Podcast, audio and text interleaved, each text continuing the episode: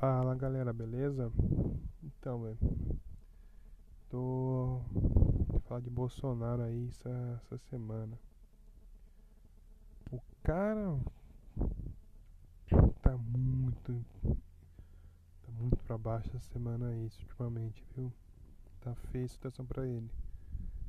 O cara quer comemorar o fim dessa semana, dia 31 de março, o golpe militar e falar que não foi golpe. Isso é muito, muito ruim pro Brasil. E fora que também, cara, o Congresso não tá gostando disso dele. Então essa reforma da Previdência aí vai demorar muito tempo pra sair.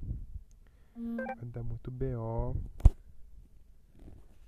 E creio que fora isso,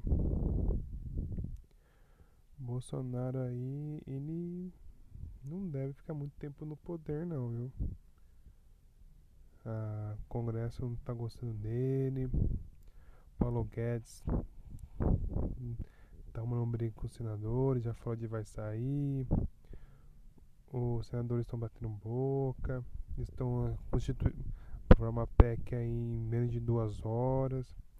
Uma PEC que era para usar para Dilma, usou Bolsonaro para limitar o poder dele.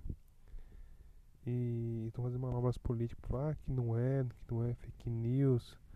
O Congresso não está, mas a gente sabe que está sim. Então tem que esperar mais, mais poder.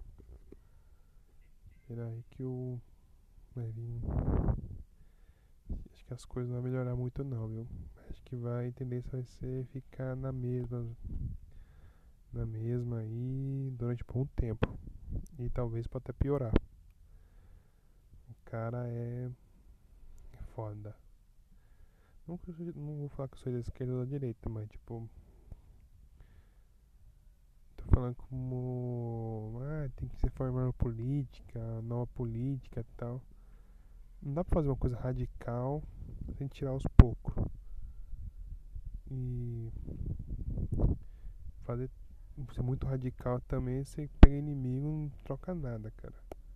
Mudança é sempre aos poucos. Então, galera, falou aí.